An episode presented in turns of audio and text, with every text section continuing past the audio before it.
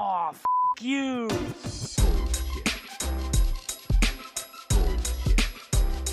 Bullshit, bullshit. Bu- bu- Bullshit. Bullshit. Bullshit. Bu- bu- Bullshit. Bu- Bullshit. Three, Bullshit. two, Ready. Bu- bu- bu- one. Bullshit. Bienvenidos chicos, bienvenidos a el primer conversatorio de más de dos personas en el podcast. Este, esta es una idea que se tuvo al inicio, cuando inicié el proyecto, y en verdad súper complicado agendar a muchas personas y, y- que todos los horarios eh, encajen bien. Así que gracias por estar aquí, gracias por, por tomarse el tiempo y por participar. Si quieren, los tres se introducen, dicen quiénes son y qué hacen, así todo el mundo le pone voz al nombre y se, y se pueden ubicar en el resto del episodio. Buenísimo. ¿Quién empieza yo? Dale. Vale, buenísimo. Bueno, gracias a ti, Chris, por, por invitarme e invitarnos a nosotros. Y nada, mi nombre es Ana Belén Wilhelm. Soy venezolana, soy diseñador gráfico, eh, magíster en marketing y actualmente eh, soy profesora de em, Color House, eh, un curso que se llama UI UX Design. Bien, Bueno, mi nombre es Estefanía, me dicen Steffi. Este, soy diseñadora gráfica residida de la UBA. Eh, actualmente tengo dos emprendimientos, emprendo desde el 2012, hace bastante. bien. Y, y también, bueno, soy tutora en, en Coder House. Eh, y bueno, eso es todo por ahora. Qué bien. Bueno, mi nombre es Mauro. Eh, primero que nada, gracias por la invitación. Eh, yo soy diseñador web eh, y, bueno, diseñador UX UI, más orientado a todo lo que es la parte de desarrollo de interfaces y, y motion UIs. Eh, trabajo, a- trabajo en modo freelance, eh, hoy más activamente con con una agencia que se desarrolla, que se, se dedica a desarrollar este, productos digitales. Em, y bueno, soy tutor en, en. Perfecto.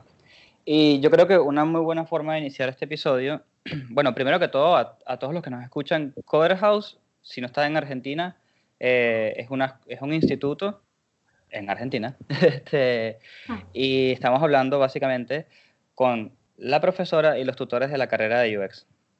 Este, no sé, porque hace poco le comenté, yo tengo un grupo de Slack de mi comunidad del podcast este, y les comenté que iba a grabar con ustedes y muchos, muchos que no son de acá me decían, pero no entiendo quiénes son. Entonces, bueno, ahí tienen un poco de contexto. Y antes de, comenzar, también me gustaría definir cuál es la diferencia entre el profesor de coder y el tutor, o sea, cu- cuáles son las tareas de cada uno. Ok. bueno, el profesor es más que todo quien, quien dirige la clase en sí y tiene todo el contenido como global. Y los tutores de alguna manera eh, me apoyan cuando estoy como explicando un término que eh, quizás pueda tener otra interpretación y salen algunos de ellos y comentan como, bueno, mira, este, mi punto de vista es este, me parece que eh, también se puede abordar de esta manera, etcétera, etcétera. Y también es que como los cursos son online, tenemos un volumen bastante grande de alumnos, creo que ahorita tenemos como 100, algo así. eh, Ok. 103. y como la- sí, y como las clases son en vivo, eh, de alguna manera como que el, el profe, que en este caso soy yo, este, no puedo como detenerme todo el tiempo a leer lo que, lo que todos están escribiendo en el chat, entonces los tutores me apoyan también en, en- en responderles en el chat, en estar como pendientes de las preguntas y todo eso. Claro. Y hacemos como, como un equipo integral y completo para que los chicos también absorban bien la información. Sí, exacto. exacto. Claro, el tutor en sí es como un acompañamiento activo del alumno. Es eh, una modalidad que, que, que integró Coder, este, que está genial, sobre todo para que el alumno se sienta acompañado y, y de alguna manera, bueno, este, tenga como ese apoyo, ese soporte a lo largo de toda la cursada, no solamente en, en- en lo que son los horarios de clase, sino también este, el resto de los días. eh, y bueno, poder abarcar dudas, eh, seguir las correcciones de los proyectos. eh, Nada, la verdad que, que está buenísimo en ese sentido. Sí, también motivarlo. Yo creo que es importante, está bueno también marcar eh, que nosotros tratamos de, de motivarlos a ellos dándoles contenido de valor y, y, bueno, y que si se estancan con algo o tienen alguna duda específica, que bueno, que la consulten, que sea un, como un laburo en equipo también con sus, con sus otros compañeros. Así que un poco la idea es esa, ¿no? Generar como esta comunidad dentro de lo que es el curso y, y sí, darles apoyo, hacerles un seguimiento y, y, bueno, para que el resultado sea óptimo, digamos.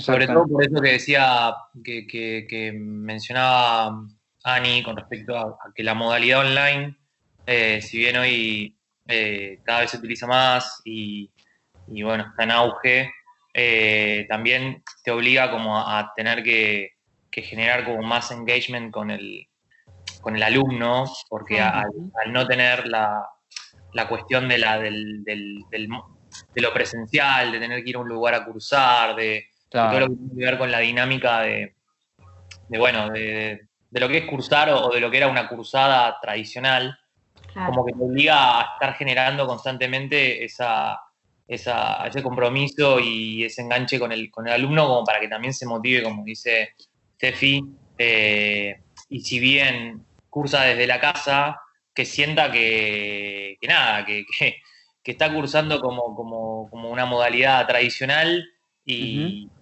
y bueno, y, y, que tenga ese compromiso para entregar los desafíos, para cumplir con los plazos, eh, para no quedarse. Eh, entonces, nada, está buenísimo. Claro, o sea, la idea es que la persona sienta que no es que está estudiando en YouTube, digamos. Claro, claro no está viendo un tutorial. Claro, que, sino que está haciendo algo real con gente atrás que tiene experiencia y está dispuesto a ayudarles y resolverle todas las dudas que tengan. Claro. Sí. Sí. sí, tal cual, y darles esa contención también, ¿no? Como decir, bueno, estás en tu casa solo, pero en realidad hay un montón de gente online en el mismo momento que vos claro. y que, o sea, va, va a contenerte si necesitas algo, te va a sacar una duda, o sea, es todo en ese momento. Y, y también, claro, obviamente, las. Es en vivo, ¿no? Claro, o sea, eso sí. No es grabado ni nada, sino que es en vivo, se ven las consultas ahí, eh, los chicos van preguntando. Eh, vamos frenando, se revén temas, se revén temas, eh, los chicos por ahí te escriben eh, por un canal que tenemos este, de comunicación y, te, che, no estoy entendiendo tal cosa, bueno, ahora lo vemos, como que tiene toda una dinámica que, que está genial y es como si estuviésemos todos dentro de una, de una sala. Este. Exacto, sí, sí, sí. Claro, o sea, la gente está en la clase y mientras está en la clase hacen preguntas como siempre lo han hecho en, en un salón común y corriente eh, claro. y se van respondiendo, ¿no? Así. Sí. Igual. Perfecto. O sea, no es como que al final de la clase hay una sección de preguntas y digamos que se hace esa dinámica que es medio rara. No, se trata de organizar. Sí. Eh. No, no, no, hablamos, no pasa nada. No, no, no, decía que se trata de organizar un poco porque, bueno, como decía Dani antes, son más de 100 alumnos claro. eh, y todos online, o sea, se, se, mantiene un cierto orden, hay como ciertas reglas como para que tampoco sea tan caótico. Eh, nada, no sé, se pide permiso para abrir el micrófono, como para que tampoco lo abran este, 10, 15 chicos a la vez y sea, sea un caos. Eh, claro. Las preguntas se trata como de agruparlas, ir contestándolas, pero bueno, está con, constantemente tiene una dinámica en la cual de alguna manera la clase la van llevando la van llevando también los chicos en base a las dudas que van surgiendo también un poco por esto porque a lo mejor eh, se está viendo algo que, que, no está quedando muy claro entonces nada, hay que volver atrás y volver a explicarlo y, y, y repreguntar. Eh, okay.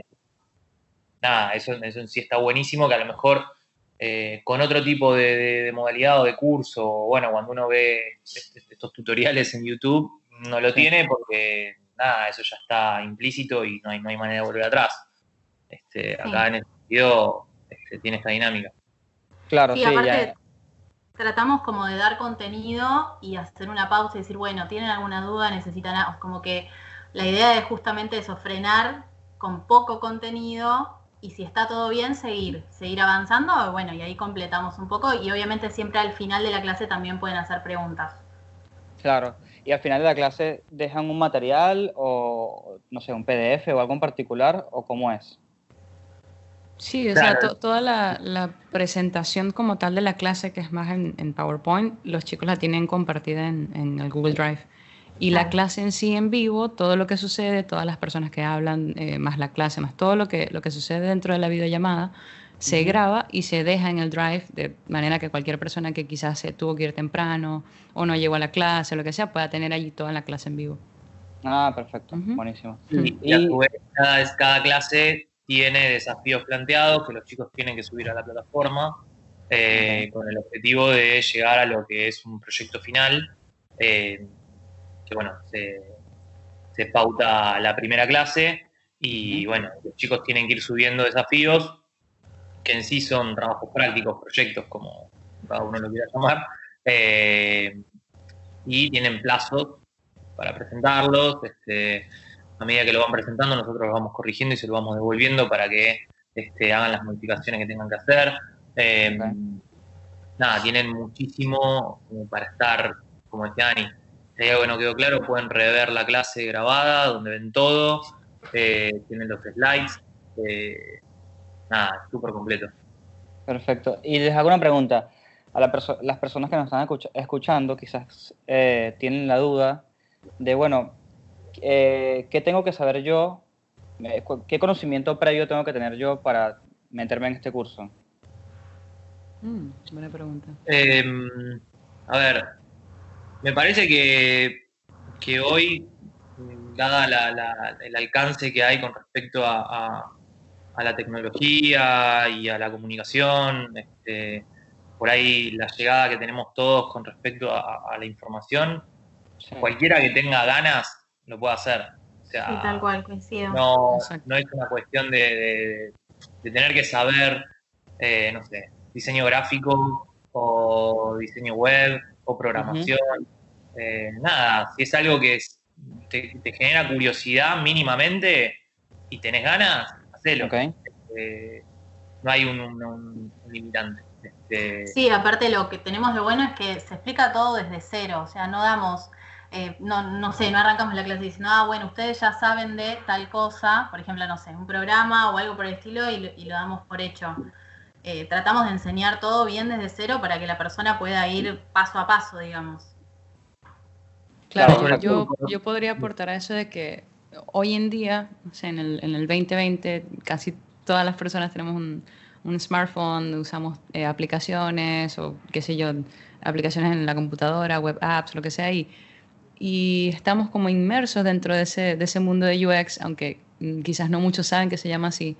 Pero entonces cuando ya entras al curso, así no sepas absolutamente nada de UI UX, es Ujú. como ya de alguna manera intuitivamente tienes algo, intuitivamente sabes algo, Mm. Claro. porque has usado Instagram, porque has usado Facebook o TikTok o algo en el teléfono y, y ya sabes que como tú como usuario te comportas de una manera y cuando empiezas a, a ver las clases de Coder dices, ah, esto tiene que ver con esto, entonces no tienes que tener, Claro. como dice más un conocimiento en diseño gráfico, en programación, nada de eso, sino simplemente mucha curiosidad y, y- Y y ganas de ganas de aprender. aprender. Exacto. No, y aparte, sumando a lo que dice Ani, eh, hay un dicho que dice que la vida es UX, o sea, abrimos la Sí. puerta y Ujú. estamos haciendo UX, eh, la cerramos, hacemos UX, eh, comemos, estamos haciendo UX, porque en sí son experiencias y, y bueno, son experiencias ligadas a lo mejor hoy a, a lo digital, este, a lo tecnológico, pero Claro. de alguna manera tiene que ver, como dice Ani, con, con la vida diaria, o sea, a lo mejor lo que, lo que siempre se trata de, de- de hacerles entender a los chicos es que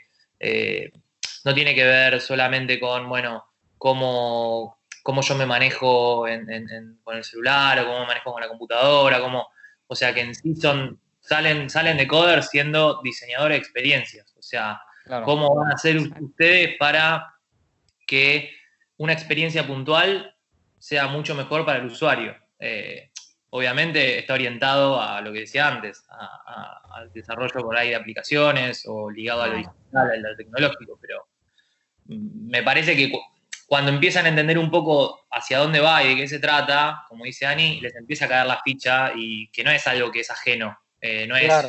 cuántica, ¿entendés? Porque es, es tu, eh, o sea, está muy pegado a tu vida. De hecho, hace poco Claro.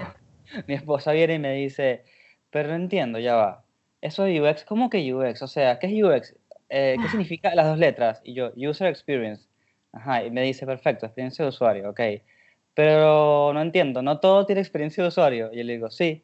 Ajá, o sea, yo soy chef, entonces yo soy experiencia de usuario de comida. Y yo le digo, Sí, o sea, depende cómo lo quieras ver. Sí, obviamente que sí. Sí, sí, sí, Porque- es, Sí, claro. generadora de experiencia, o sea, es... este, Claro. tú- Tú lo que eso- estás haciendo es armando un plato de una forma muy especial para que la persona eh, lo disfrute y tenga, no sé, un almuerzo, cena, lo que sea. Pero sí, evidentemente eres una diseñadora de experiencias gastronómicas. Sí, tal cual. Qué cool, sí. ujú.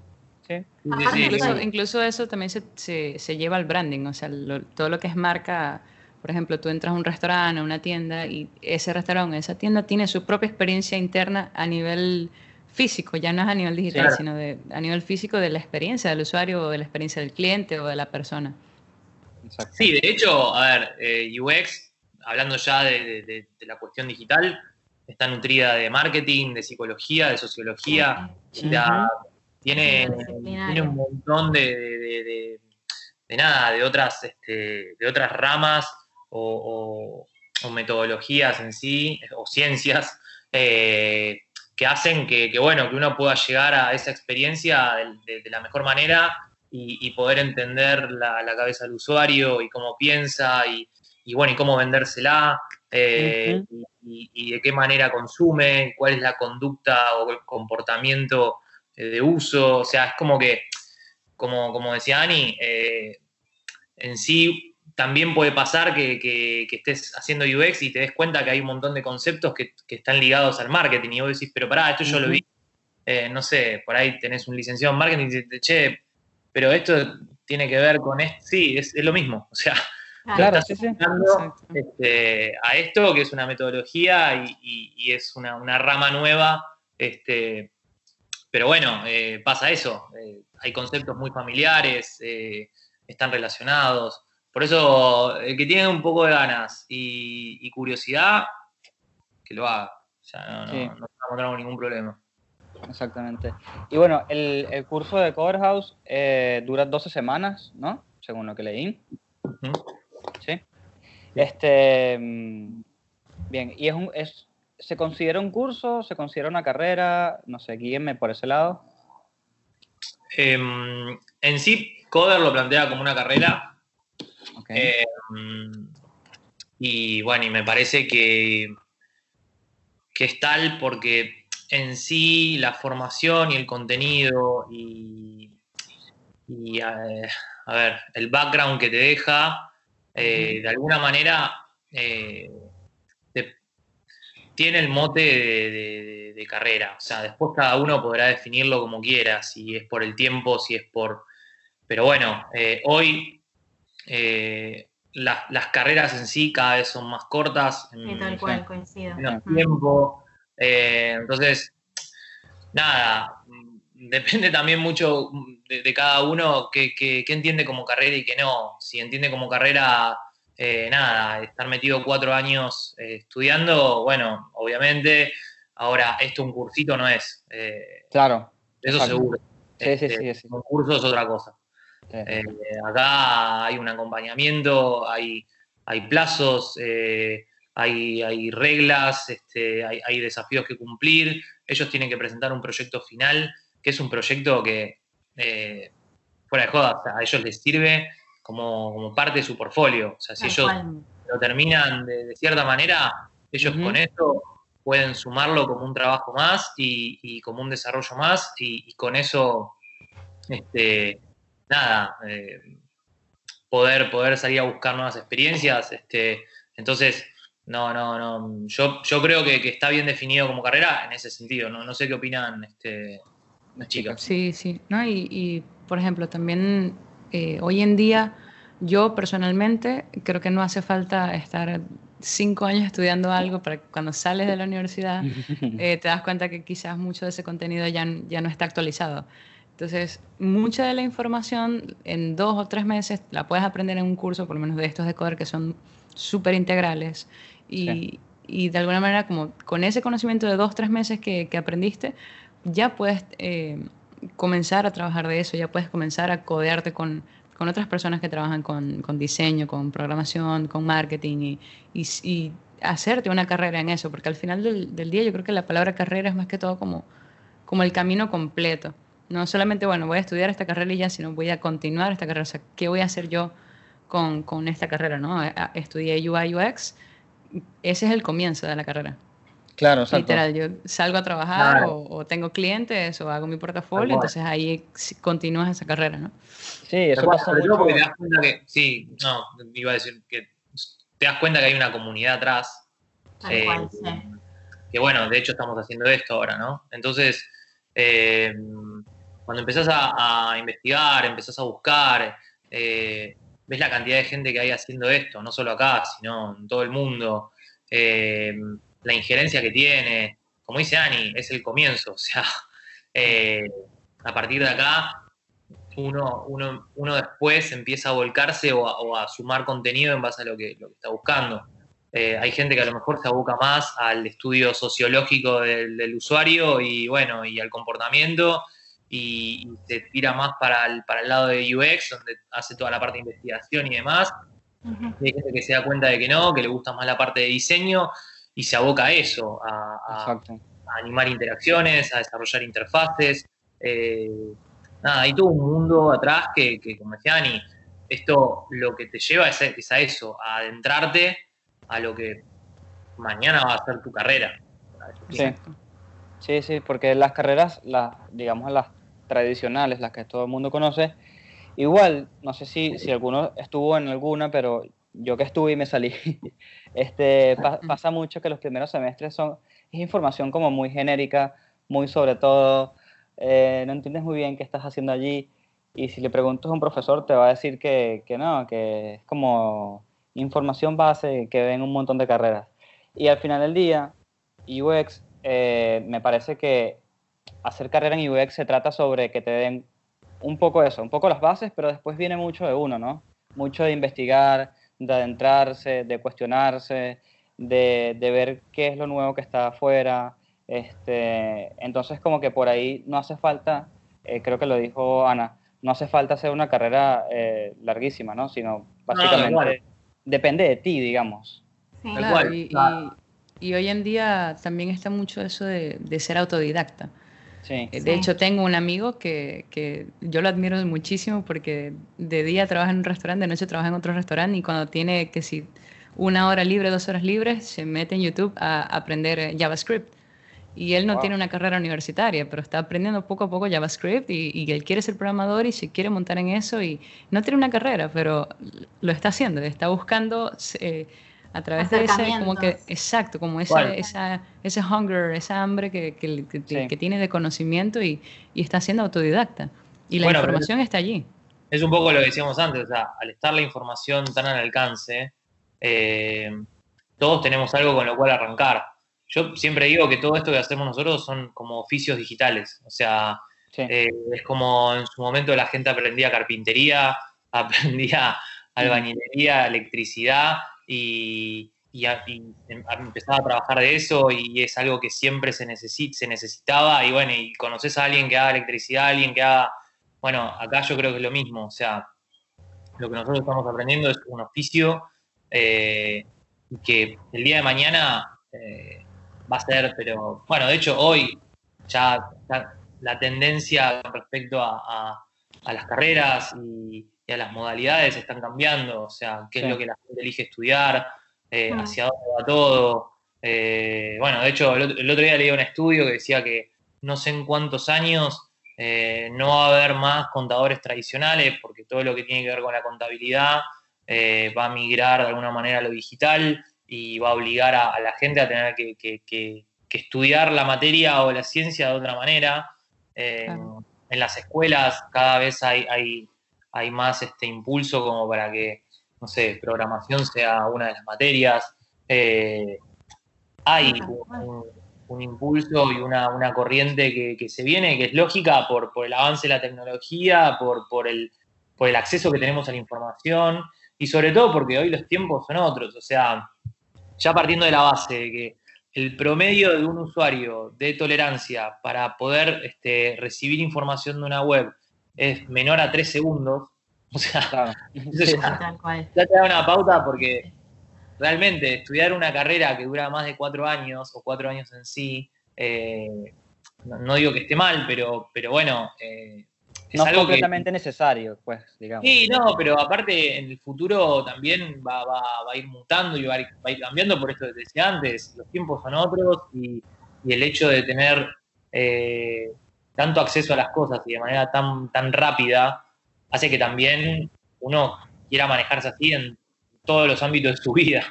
Este, entonces, bueno, nada, me parece que en ese sentido es un poco eso. Yo esto lo tomo como un oficio, sobre todo porque te obliga a tener que estar todo el tiempo formándote. No puedes quedarte nunca. O sea, todo el tiempo tenés que estar actualizándote, aprendiendo cosas nuevas. Como decía Dani, ser autodidacta constantemente. O sea, eh, no sé, yo ahora tengo unos cursos ahí pendientes de hacer de, de Illustrator, de After- Effects, que son como para sumar a, a todo esto que estoy haciendo, como para, no sé, hay algo que necesito ver puntualmente, entonces voy a hacer ese curso eh, porque quiero mejorar algo. Entonces estás constantemente en esa rueda, ¿viste? Que no, no, no te quedas nunca.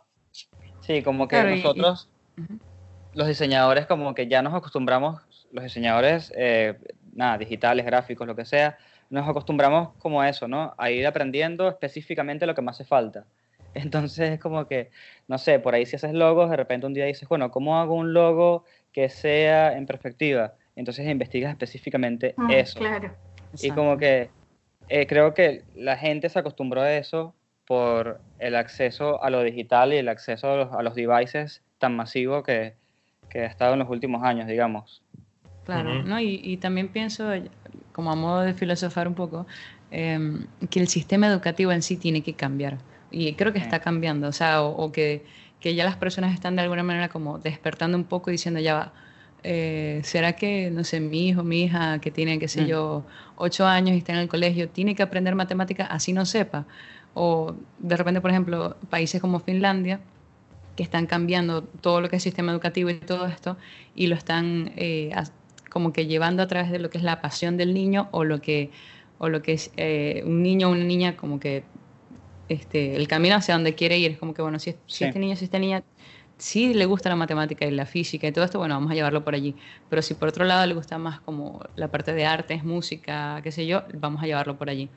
Y Ujú. también todo reside de eso, de, de saber realmente qué es lo que, lo que nos gusta y, e ir como por ese camino, porque eso es un diferenciador al final. O sea, si, si una empresa está buscando, por ejemplo, un programador o, algún- o un diseñador, eh, no, no es algo básico, ah, vamos a buscar a cualquier diseñador y ya, sino, bueno, ¿qué diseñador o qué programador nos va a dar valor realmente? Y, y, y que, o sea, y de repente hay un diseñador que es integral y sabe hacer branding y sabe hacer web design y sabe hacer animación, entonces puede que lo, lo consigan a él o busquen a una persona que se dedique solamente de lleno a hacer logos y sea experto en logos, pero quizás no sepa más nada, pero solamente sabe de eso, entonces ese es el valor que Ujú. da. Sí, es como que cada uno, ya, ya no es como antes de que todos se graduaban y, y se recibían y todos eran como iguales, como que bueno, aquí están eh, mil ingenieros nuevos, vamos, chao. Claro, toma, la Y camada Vamos nueva. al mundo. Exacto, no, es como que bueno, hay mil ingenieros, pero cada uno tiene un valor diferente porque cada uno eh, hizo, hizo cursos aparte, aprendió cosas aparte, hizo un emprendimiento, etcétera, etcétera. Sí, de hecho, eh, me pasa varias veces que ni siquiera te preguntan cuántos años hace que haces esto o qué, qué- cuántos años de experiencia tenés, sino que directamente te dicen, me mandás tu portfolio y Claro. Te reduce a eso, a ver qué haces, cómo lo resolviste. Eh, Lo cual también habla un poco de cómo se maneja todo esto y hacia dónde va, porque bueno, eh, está claro que todos vivimos la, la etapa de terminar el colegio, tener que buscar trabajo y nada, que te pidan dos años de experiencia, tres, y decís, pero acabo de terminar el colegio, ¿cómo hago? Claro, ¿cómo, cómo hacemos? Claro. Entonces acá teniendo la posibilidad de vos poder mostrar tu trabajo y qué es lo que haces, así sea hace un año, seis meses, eh, tres, o sea, eh, lo que se valora es el trabajo y cómo lo hiciste. Eh, lo cual me parece súper valorable porque también te anima a vos a decir, bueno, lo puedo hacer en cualquier momento, o sea, tengas 20, 30, 40, 50, o sea, eh, nada, decidiste hacerlo y, Sí. y te diste cuenta que te gustaba y, y bueno, y querías darle un giro, no sé, a tu carrera, a tu vida en sí, lo haces. Este, entonces, eso también como que motiva, motiva un montón. Sí. Incluso hoy en día todo también se mueve por resultados. O sea, yo, yo he visto a varias personas que, que, cuando entrevistan a profesionales, como, bueno, más que tu currículum y saber dónde estudiaste, no quiero nada de eso. Yo quiero saber, eh, por ejemplo, en esta empresa que trabajaste, ¿qué resultados obtuviste? ¿Qué Sí. pudiste lograr? ¿Qué proyecto desarrollaste que salió al aire? Y, y muéstrame lo que, si es un sitio web, bueno, dame, el- dame el link para entrar y ver cómo te quedó. O sea, algo así, es como ver el resultado. Sí, volviendo a los alumnos también, eh, ellos arrancan desde la idea de cero, o sea, ellos arrancan de cero con todo el proyecto, digamos. Y también el aporte creativo está buenísimo, porque vos ves proyectos o ves ideas que decís, bueno, vamos a ver qué onda, vamos a ver cómo entrega esto, porque realmente está bueno y, y- y la parte de la creatividad se ve en los alumnos. Eh, Y entonces, bueno, ya si ves que tiene ese perfil, bueno, incentivarlo, sacarlo adelante, decirle, bueno, vamos, vamos por más, vamos a sacar este proyecto, capaz en un futuro lo puedes lanzar al mercado y así lo vas como potenciando y lo vas, eh, sí, motivando para que su proceso y su proyecto sea cada vez mejor. Claro. Entonces, del lado alumno me siempre- parece que está bueno. siempre tendemos a llevarlos a, a lo que es una- el ambiente real, digamos, de que se, se desliguen un poco de, de la idea de lo que es una cursada y la dinámica de, de- de lo que tiene que ver en sí con estar aprendiendo algo nuevo, sino con entender que, que, bueno, de la manera en que están trabajando en ese momento, seguramente sea la manera en que tengan que trabajar cuando formen parte de un equipo o Claro. cuando estén trabajando este, en una empresa o, o mismo a modo freelance, pero que trabajen en, en- en concordancia con, con otra gente que se dedique a cosas más puntuales. Entonces Claro. también como que lo llevamos un poco a eso, a que entiendan que, que, que no solo se está aprendiendo este, UX, sino que se está aprendiendo también una manera de trabajar y me parece que es lo copado que tiene el UX en sí, que es como, como una metodología que viene a ordenar a todo el mundo, a todo el resto, ¿entendés? O sea, a, Sí, sí me parece.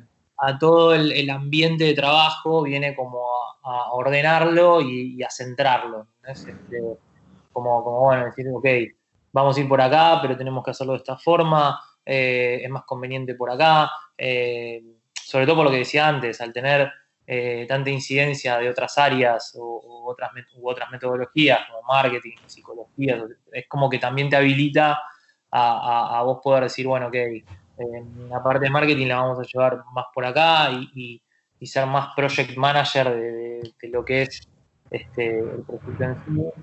Entonces, como que nada, está bueno que los chicos lo entiendan de esa manera. O sea, si lo aprenden bien y se desarrollan bien, eh, ustedes mañana pueden dar una, una, una, una vuelta de valor a lo que es el proyecto. Claro. Y, y nada, creo que ya lo dijeron varias veces de alguna manera, pero es importante que, que todos los que escuchan, que por ahí no son diseñadores, incluso ni siquiera gráficos, sino que son de otras carreras, arquitectura, lo que sea, creo que UX es esa carrera eh, que le da la bienvenida al resto. Tipo, porque aporta mucho conocimiento, y esto lo veníamos hablando mientras te esperábamos a ti, Mauro, de que UX es como que ese lugar donde, bueno, por ahí si fuiste arquitecto o fuiste ingeniero de lo que sea, químico, no importa, y quieres darle una vuelta y por algún motivo esa vuelta elegiste que darla hacia el UX, eh, me parece que es una excelente decisión porque vas a tener un punto de vista en particular, vas a tener otros conocimientos que te van a estar apoyando y, y vas a, nada, va- vas a aportar muchísimo, vas a tener la oportunidad de aportar bastante. Claro, es que, es que fíjate algo, por lo menos hoy en día que, que está tan cambiante y tan creciente la tecnología, hay sistemas biométricos, hay, hay sistemas que, que- de reconocimiento facial y todo esto, y eso no lo hace un diseñador solo, no lo hace un programador solo. O sea, tiene Exacto. que haber incluso, pienso yo, hasta, hasta médicos que, que trabajen con todo eso, y pienso que, que con lo que está cambiando todo lo que es experiencia de usuario, eh, que ahora también tiene mucho que ver con, con los inputs de, de voz, o sea que ya ni siquiera vas a tener que botones ni nada, ni interfaces Ujú. gráficas, sino que vas a hacerlo todo por la voz. Entonces, ahí hay otras carreras también involucradas. Sí, Eh, totalmente. Hay, hay muchísimas personas involucradas detrás del UX y, y- y que el UX eh, sale del teléfono. Es también Sí. el, en la casa, tienes tu, tu, no sé, Apple TV y tienes toda la, la casa como conectada a eso, eh, o simplemente llegas y, y a- antes de llegar a tu casa estás en el auto o en el subte, no sé, y, y le dices a través del teléfono a tu casa que enciende el aire acondicionado. Claro, y cuando llegas ya el aire está encendido. todo está frío. Sí. Eh, exacto. Entonces, ese tipo de cosas, ¿quién está detrás de eso? Tiene que haber ingenieros, tiene que haber, ah, no sé, psicólogos, sociólogos, médicos, Tiene diseñadores, diseñadores industriales, sí, sí, de todo. De todo De poco. hecho, hace poco me escribió una persona tipo, hola Chris, mira nada, estoy comenzando en UX, estoy investigando, estoy haciendo, me estoy haciendo mis primeras postulaciones a, a lugares y todo esto, pero no te- tengo miedo, yo tengo miedo ¿por qué? No, lo que pasa es que realmente yo soy médico y, y bueno, no sé si me vayan a tomar en cuenta para, para, para hacer UX, para hacer UX incluso junior. Y yo digo, sí, obviamente. O sea, bueno. lo que te diría es que tomes tu herramienta de que eres médico y te postules en cosas eh, que tengan que ver con medicina, quizás. Así lo tomas como, no como una debilidad, sino como una fortaleza tuya. Que ese sea el diferenciador, Claro, exacto. exactamente. Que se meta en, en startups de salud, de, no sé, hay- quizás no, yo no conozco muchas, pero estoy seguro que si se pone a investigar va a descubrir un montón. Este, sí, eso tal cual. Sí. Y bueno, chicos, a ver, ¿qué más les puedo preguntar? El proyecto, el, el proyecto que se hace en Cover House, ¿me pueden contar un poco sobre eso? O sea, ya sé que la persona lo propone, pero no sé si podrían contar un poquito más sobre cómo, cómo lo llevan o qué se presenta al final, digamos. ¿Qué estilo de proyecto? Sí, bueno, ah, sí. sí. Eh. Ani.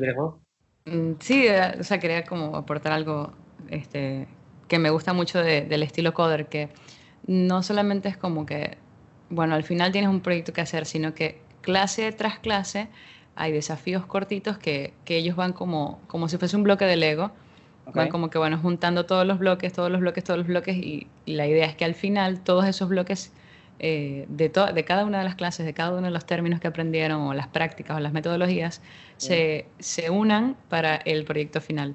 No es como que aprendes todo y al final haces el proyecto, no, sino que ellos mientras van eh, aprendiendo en las clases, van haciendo, que es parte del eslogan de Coder, que es como que aprender haciendo.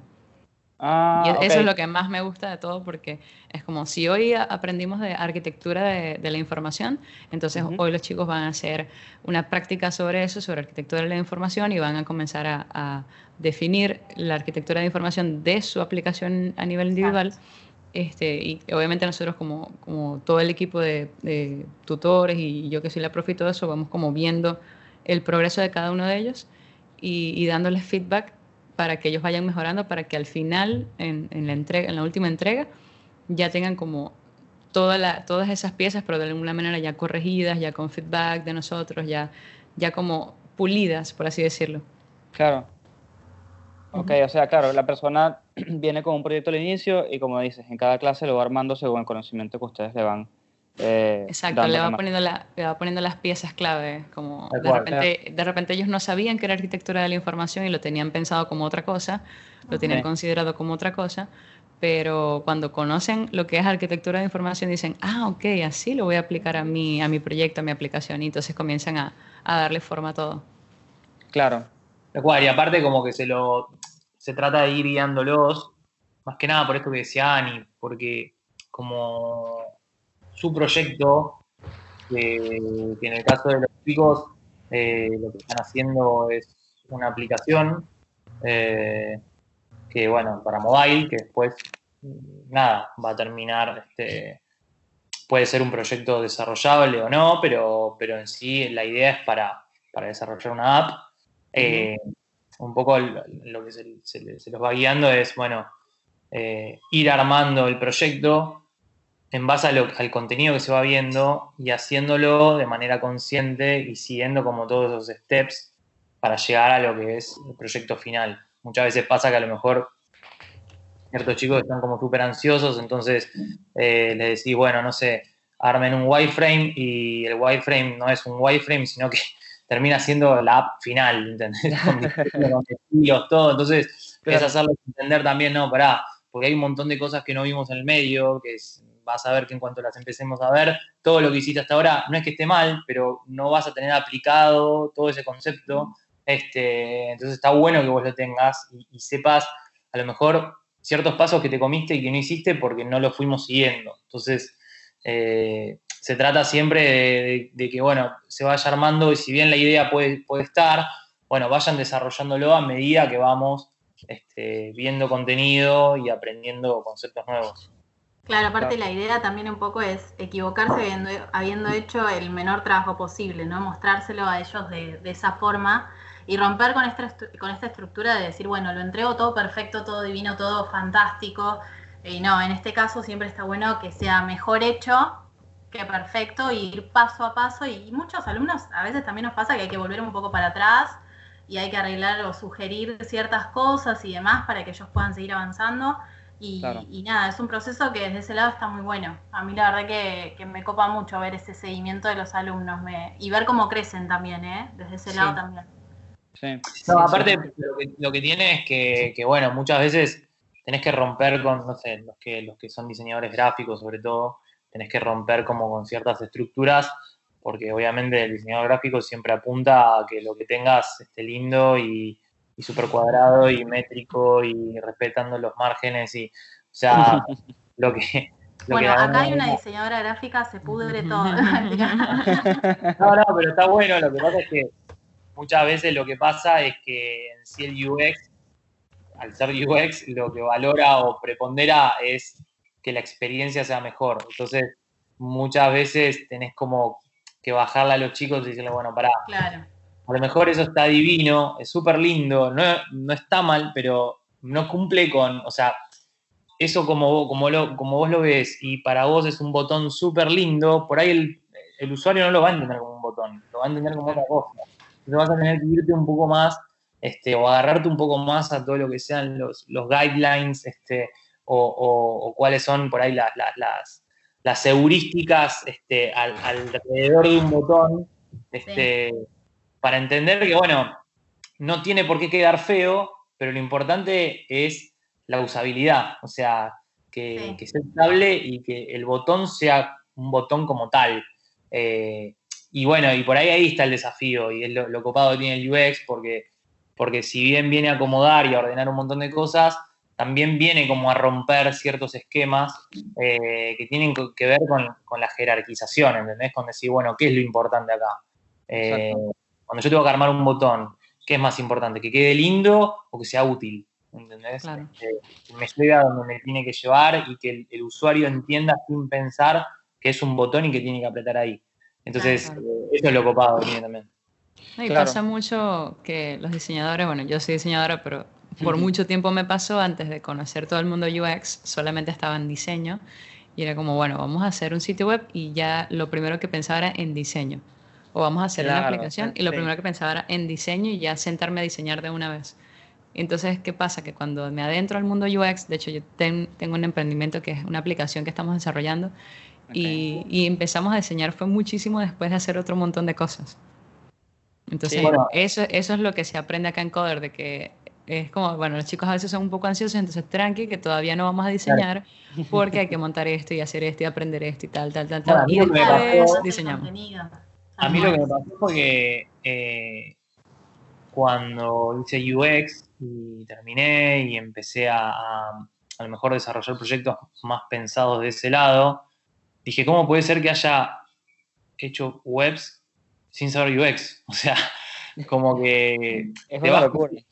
¿Cómo? Sí, sí, sí, Es, sí. es una locura. Uno después que Claro. entiende qué es lo que estás haciendo, dices, pero ¿cómo lo hacía antes? Claro, te baja esa ficha, vos decís, esto como dice, como dice Ani, lo hice pensando en el diseño. O sea, en si quedaba lindo o no, y bueno, y, y- y por ahí siguiendo un cierto patrón, pero nunca, nunca pensaste en usabilidad, nunca pensaste en a lo mejor la, la eficiencia, este, la efectividad, o sea, te basaste en una sola cosa. Y cuando vos haces UX, eh, nada, te cae esa ficha y decís, esto lo tiene que saber todo el mundo. O sea, esto, ser obligatorio, ¿entendés? Porque... Sí. eh, Sí, a mí me pasó lo mismo. A mí me pasó un poco algo similar a lo que te pasó a vos, Mau. Porque me- a mí como diseñadora gráfica me pasaba que cuando venía algún cliente y me pedía algún trabajo, yo trataba de, de, bueno, de esto de analizar la parte de, de su lenguaje corporal, eh, no sé, como varias cosas, ¿no? Como para hacerme un- una idea de ver cómo puedo armarle a él una identidad, por ejemplo. Claro. Y en el caso de UX me pasó que em, me di cuenta que había un montón de, o sea, una investigación realmente bien hecha atrás de todo esto. Y, y- y nada, ahora ya en el mundo del diseño gráfico es como que digo, ¿cómo puede ser que yo haya visto tan poco, tan, o sea, que haya analizado tan poco al usuario, por así decirlo, o al cliente, eh, y, y sin saber que existía todo esto? A mí en ese sentido me pasó algo similar. Fue como un, un boom, fue como, No, ya, bueno, es, es la premisa de no, no desarrollar para uno, sino para el otro. Sí, tal cual. No, no te tiene que gustar a vos, o no te tiene que parecer lindo a vos, sino que eh, al otro le tiene que este, no interesar, sino que le tiene que resultar eh, fácil de usar. Eh, Exacto, intuitivo, útil. Claro, es esta cuestión de empatizar Sí. con el usuario o, bueno, con, con el cliente que a lo mejor es, es el usuario en ese momento, pero bueno, también bajándole al cliente que, que, bueno, que va a tener usuarios y que el usuario va a tener que, que interactuar de cierta forma y que si está buscando una eficiencia va a tener que hacer las cosas de esta forma, lo cual no es fácil tampoco porque, eh, como decías vos, Cris, esto es algo nuevo en sí, hay mucha gente que tiene idea o que lo conoce el nombre, pero no termina de entender bien hacia dónde va el UX o qué es lo que busca. Sí, Eh, todavía no saben muy bien cuál es la posición del UX en, en el mundo, entonces igual. como que la gente todavía no, no le cae la ficha. Entonces ahí es donde a veces, este, ahí es donde está el desafío muchas veces de, de- de mostrar eh, ciertas cuestiones ligadas a la experiencia, decir, bueno, ok, Sí. vos querés que el formulario esté acá, pero vos pensás que si el formulario lo pones acá, pierde una cierta efectividad porque el usuario tiene que scrollear este, varias veces para llegar y el call to action lo tenés ahí. Sea, es como que, eh, nada, es un desafío también para uno eh, hacer docencia, ¿entendés? Decir, bueno, Sí, eh, fíjate que queda divino, este, en cuanto al estilo está genial, pero no es eficiente. O sea, claro. no, no, no vas a tener la usabilidad que buscas.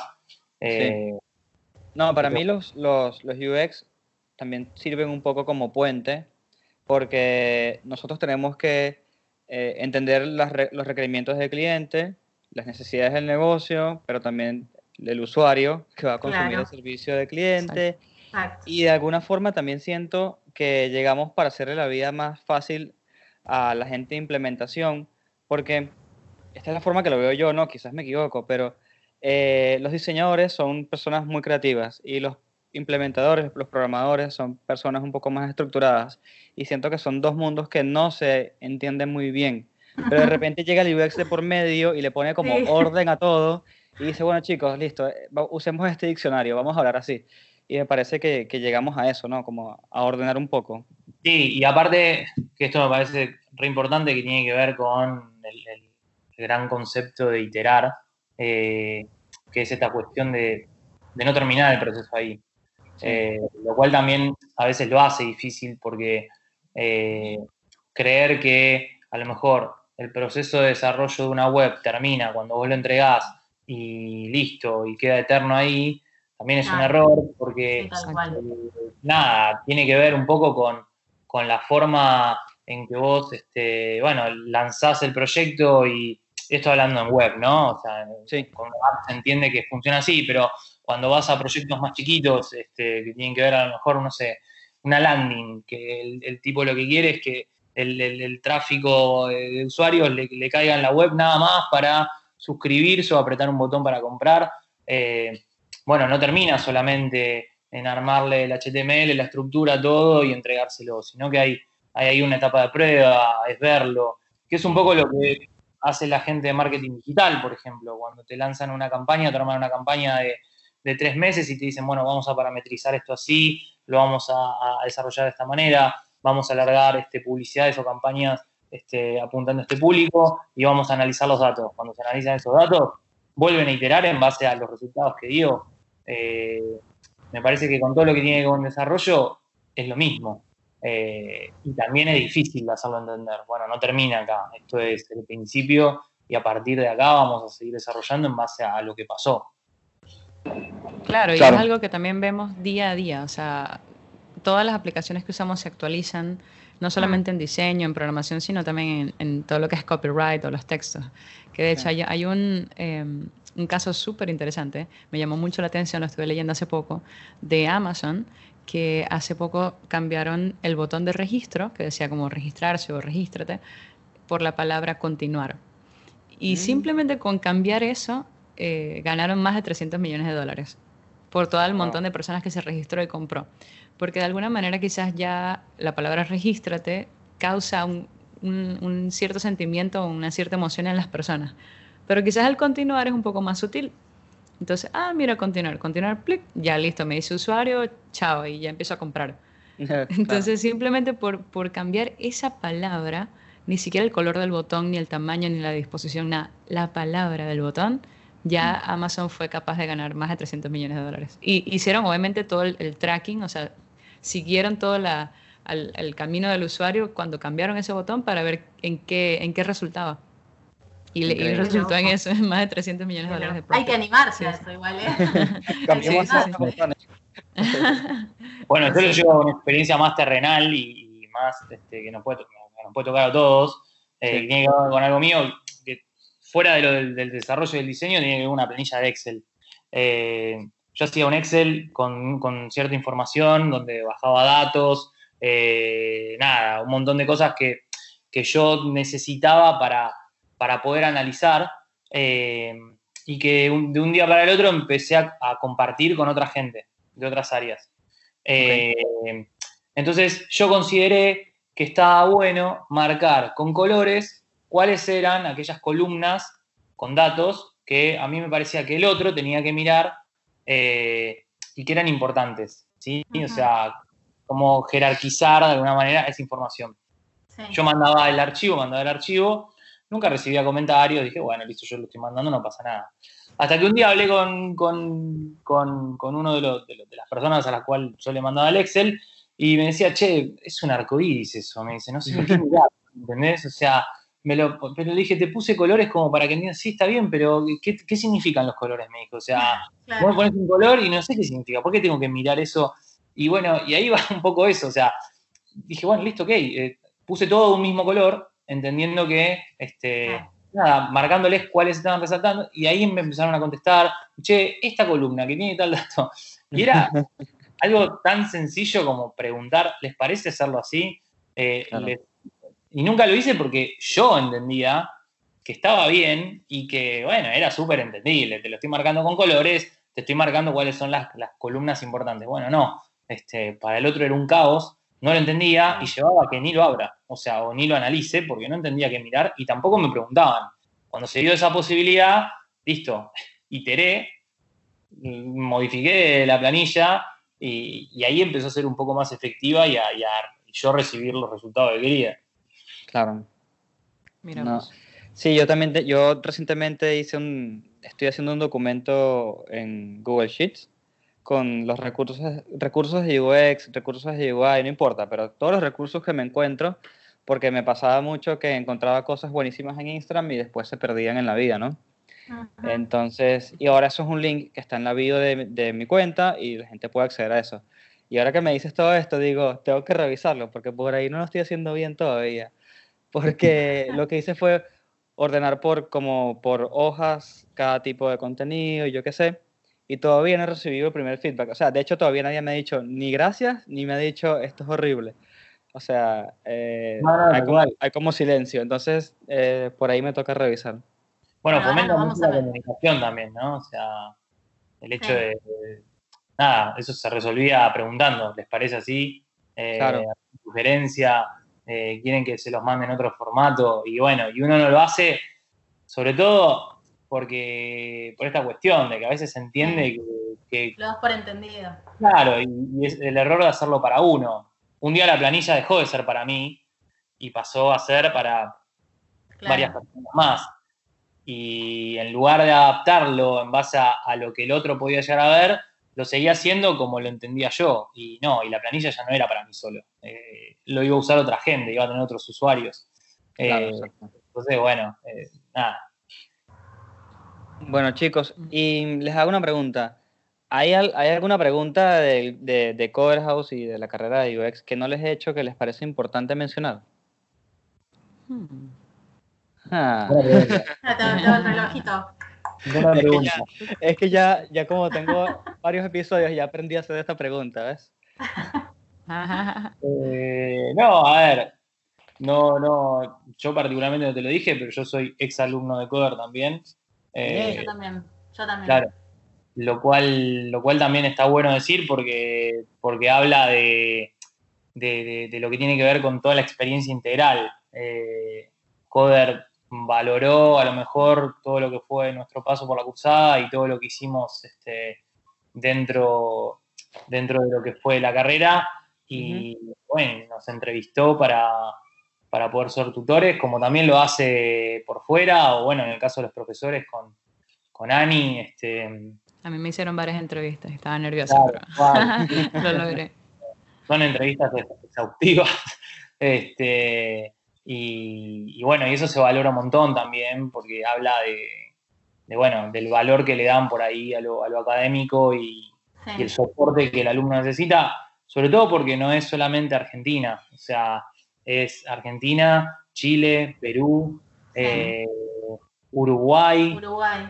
Mm. y no sé también si Colombia, porque... Sí, me- Colombia tenemos unas chicas. Ok. Sí, sí, sí. Bueno, eh, entonces, eh, como que también te, la vara está súper alta y, y te obliga como a tener que estar a la altura y, y- y bueno, y, y estar cumpliendo con eso que de alguna manera Coder te baja, que es esta cuestión de, ok, acompañen a los chicos y, y que la experiencia sea grata. Exacto. Sí. Bueno, algo No, aparte que- de lo que. Sí. Ani, habla, habla, habla. Sí, em, algo que yo quiero aportar es que Color House, más que, que el curso en sí, y bueno, te damos el curso, lo terminaste, chao, eh, también te abre las puertas a conectarte con muchas empresas como em, Pedidos Ya, Accenture, Globant, Despegar.com, el mismo gobierno de la ciudad en Buenos Aires. Entonces, si hiciste un curso en Color House y, y realmente tuviste un buen resultado y, o sea, de alguna manera como que sales de, de Coder, no solamente con el conocimiento, sino con oportunidades. Entonces te, te- te puedes conectar muchísimo con, con empresas que están buscando personas de UX y, y que esas empresas confían en, en los egresados de Coder House. Claro, en la calidad de Cover House. Exactamente, entonces saben que, que los estudiantes que están haciendo este, este curso de UX eh, saben que, que tienen un buen conocimiento, un conocimiento integral que les va a funcionar a dar valor a estas empresas que, que son empresas grandes. O sea, te digo, hasta Banco Galicia eh, es una empresa que, que contrata estudiantes de Color House, por lo menos en la parte de UX. Claro. Claro, los alumnos lo que tienen es que cuando terminan el proyecto, digamos, lo entregan, eh, se les pone una nota y hay como un top 10, por así decirlo, de alumnos. Entonces, los alumnos que pertenezcan a ese top 10 se les da eh, varios beneficios. Entre esos, por ejemplo, les dan un curso de Coder House gratuito para que se sigan capacitando, ya eso es, está buenísimo. Eh, les dan también un proyecto freelance eh, referido a alguna empresa, algún emprendimiento o algo por el estilo. Eh, conectan, digamos, al, al diseñador UX con una empresa. Y me falta uno que no me estoy acordando. a ver si los chicos me refrescan, pero me falta. Eh, Otro no, beneficio más había. No, pero bueno, valoran mucho, o sea, como que también en ese sentido incentivan al, al- al alumno en estar súper enganchado, o sea, Claro. eh, eh, cumplí con, con las pautas y, y- y seguí ciertos lineamientos para poder vos después eh, recibir estos beneficios que, que están buenos para lo que es el plan de carrera, o sea, para el, el inicio. Sí. Eh, ahí lo que nombraba Steffi era esto, es decir, bueno, ok, este, si vos cumplís con, con estas pautas, este, te ayudamos a armar el portfolio, eh, te ayudamos un poco con el inicio de la carrera, te damos un proyecto para, lo que, para que lo empieces a hacer a modo freelance, eh, empezás a estar mejor valorado, entonces Sí. este, tal vez te tengan presente para, para alguna otra experiencia laboral. eh, nada, eh, valoran mucho lo que decíamos antes, eh, la, la- la- El compromiso, el compromiso con el curso.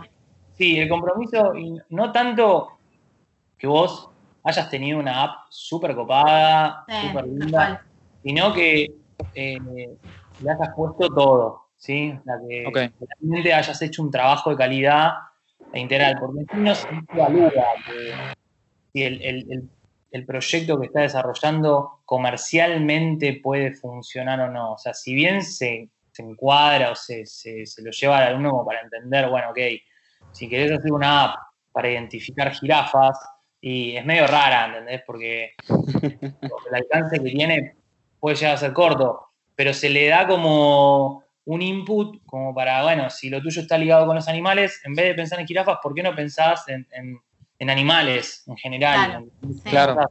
En- no, te cierres, pensá fuera de la, esta cuestión también de pensar fuera de la caja, o sea, pensá en algo eh, que, que- que pueda llegarle a mucha gente, que pueda ser más abarcativo. Después, si, si comercialmente es desarrollable o no, Ujú. Mm, hay gente que por ahí le da más valor, pero yo creo que lo importante es el proyecto en sí, lo que vos tengas, cómo lo resolviste. O sea, Claro. qué investigación tuviste atrás. Eh, y yo creo que eso en ese sentido, Coder también lo, lo valora mucho.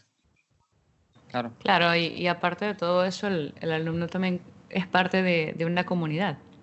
O sea, se hace mucho networking y entonces de repente hay alumnos que son psicólogos, hay unos que son diseñadores, hay unos que son programadores y al final del día puede pasar de que algunos de ellos se junten y hagan un proyecto en, en equipo. Y eso, eso es lo bueno también de que, de que no, es, no se trata de, de está el profesor de un lado, los tutores de, lo- de otro lado en la computadora y del otro lado está, está el alumno y ya, y bueno, todo frío en la computadora. No, tratamos de hacer eso, de que, de que se conozcan, de que hagan networking, de que, de que conecten entre sí y, y- y que más allá del curso se hagan amistades, se hagan emprendimientos, se hagan equipos de trabajo. Y Claro. más de hacerlo en, est- en esta modalidad que a lo mejor lo que puede llegar a ser presencial, porque lo presencial uno va, cumple con, con la cursada y te volvés a tu casa. A lo mejor no hablaste con nadie, o sea, te metiste en lo tuyo. Acá estás constantemente interactuando con el otro, o sea, eh, tanto lo que son las clases como lo que son los canales de comunicación este, offline, o sea, fuera de, de lo que es este, la clase en vivo en sí, donde los chicos tienen un grupo eh, con lo que tiene que ver con su camada, después tienen un grupo eh, para, para lo que es su tutor asignado, eh, entonces eh, como que los lleva a eso, a estar conectados, por ahí. Pueden interactuar, Claro, comunicarse. uno tiene una duda y por ahí se, contesta, se contestan entre ellos. Este, Sí. ¿Cuándo era que se tenía que entregar esto? Y vos ves el grupo y ya se contestaron, se contestaron entre ellos y se agradecen y, uh, bueno, dale, sí. bueno. Y eso Claro, está genial. Se genera como esa dinámica de equipo, digamos. Sí, Claro, tal tal cual. Sobre todo por esto, porque al, al- al integrar tutores, obviamente al ser, es, es- es lógico y está genial que sea así, porque al ser eh, clases o, o camadas de 100 personas o más de 100, te obliga también a reducir grupos porque si no es, es imposible. Y eso Claro. hace también que se genere como una cierta fraternidad, porque bueno, Sí. los chicos saben que pertenecen al grupo de Steffi o al grupo de este, Mauro y Claro. son 15, 16. Eh, y bueno, ellos saben que forman parte de ese grupo y, y en su plataforma saben quiénes, quiénes de, de- de sus compañeros están dentro de ese grupo y a quién preguntarles. Eh, entonces, eh, está bueno eso, ¿viste? Como que Sí, eh, uno bueno. también les incentiva a, a- a- a comunicarse de esa manera. Eh, apóyense entre ustedes, pregúntense. eh, si bien nosotros estamos constantemente apoyándolos y contestándoles en sí, eh, también está bueno que entre ellos eh, generen, como decía Dani, es- esa comunidad. Sí, sí. Es Sí, muy humano también, eh, es, así, o sea, pones mucho, más allá de que sea virtual y vos decís, uy, bueno, no se ven las caras, no, no están uno al lado del otro, eh, tratamos de, de que sea muy humano, de que tenga valores, de, de estar pendiente de ellos, y me parece que desde ese lado también está muy bueno. Claro, obvio. Y aparte, eh, ese tema de preguntarse cosas entre sí y todo eso es la dinámica que van a tener después cuando estén trabajando. Así Claro. que es, es buenísimo. Y les, les hago una pregunta. Ya cuando la persona entrega el proyecto y todo esto, ¿hay algún tipo de guía para cómo ellos después pueden pasar eso a, for- a un formato de portafolio y cómo lo pueden presentar en una entrevista? ¿O eso ya queda de parte de ellos? En sí, Coder los guía un poco con respecto a, a cómo armar el portfolio. Eh, Sí. si cumplen Tienen un área. Claro, tienen un área que los va acompañando y Sí. además de, de lo que es la tutoría, eh, tiene un área de lo que Sí, que desarrolla el perfil laboral, digamos. Claro. Este, Claro, les, enseña a hacer un CV, les enseña, no sé, a, casi a, a subir trabajos a, a una página para mostrar su portfolio. Este, desde ese lado es bastante completo también. Es como en paralelo al también- curso. Sí, igualmente también nosotros motivamos siempre a, a que sean curiosos y busquen e investiguen. O sea, eh, hoy en redes tenés un montón de gente haciendo esto y pasando tips y data y bueno, y esto de, bueno, cómo armar tu portfolio de manera eficiente y cómo Sí. Entonces también como que los llevamos un poco a eso, a que googleen, a que busquen en YouTube, en Instagram, este, Sí. Sí, los particularmente cuando también, vemos, todo. claro, cuando vemos algún perfil que está bueno en Instagram, se los pasamos, que decían a esa persona que, que tira data puntual de estas cosas. Eh, entonces, como que digamos que, que busquen cómo resolver por ahí, como decía vos, Chris, no sé, eh, algo, temas puntuales. Bueno, ¿cómo armo un buen portfolio? Bueno, googlealo, buscalo y fíjate cómo, cómo lo harías y cómo resolves eso, que en definitiva es como vas a tener que manejarte el día de mañana. ¿entendés? Exactamente. Este, Sí, claro, Nada. perfecto. Este, sí, no, esa es una duda que, que tenía yo porque decía, bueno, claro, como no todos los que vienen a hacer el curso son diseñadores, eh, no todo el mundo sabe hacer un portafolio. Ujú. Así que está buenísimo, está buenísimo que les den una guía. La verdad, me encantó escucharlos. eh, hay un montón de cosas que ni siquiera me esperaba del curso, eh, de la carrera, digamos. Así que me dejaron bastante sorprendidos y alegres. Eh, bueno, buenísimo. yo estaré, yo bueno, yo como siempre, además de publicar el, el episodio y todo esto, yo siempre estoy hablando con las personas que me preguntan cosas de UX, así que de, de ahora en adelante, el que me pregunte qué curso recomiendo, por ahí voy a decir, chicos, no he hecho ninguno yo, pero este, Claro. hablé con los chicos de Coder. Así que, nada, la verdad, feliz. Y ahora nosotros Y así- tres nos tenemos que meter en tu página para ver los links, a ver cómo lo tenés y te pasamos un feedback también. Claro, me regañan. Cris, ¿cómo puedes hacer Exacto. esto así? Sí, sí, sí. Bueno, la verdad, chicos, este, un placer grabar con ustedes. Están bienvenidos juntos individualmente cuando quieran de nuevo con el Buenísimo. tema que les, les guste. Eh, y bueno, estamos en contacto. Yo voy a colgar la llamada, pero ustedes no se vayan de acá. Perfecto. y a todos los que nos escuchan, bueno, gracias por llegar hasta el final del episodio, gracias por estar aquí. Y el anuncio especial así, digamos, que puedo hacer ahora, es que el podcast llegó a 400 followers en Spotify, lo que me parece Ah. absurdo, absurdo. Bien, Me parece muy, absurdo Bien. porque yo, por ejemplo, gracias, gracias. Yo no sigo cosas en, en Spotify, yo uso como que la barrita de buscar, ¿entiendes? Entonces a mí me parece increíble que la gente le esté dando un botón de follow. Eh, y eso lo agradezco un montonazo. Así que nada, Buenísimo. Este, a los que por eso. Gracias, gracias. Bullshit. Bullshit. Bullshit. Bullshit. Bullshit. Bullshit. Bullshit. One, Bullshit. two, three. Bullshit. The experience has ended. Ended.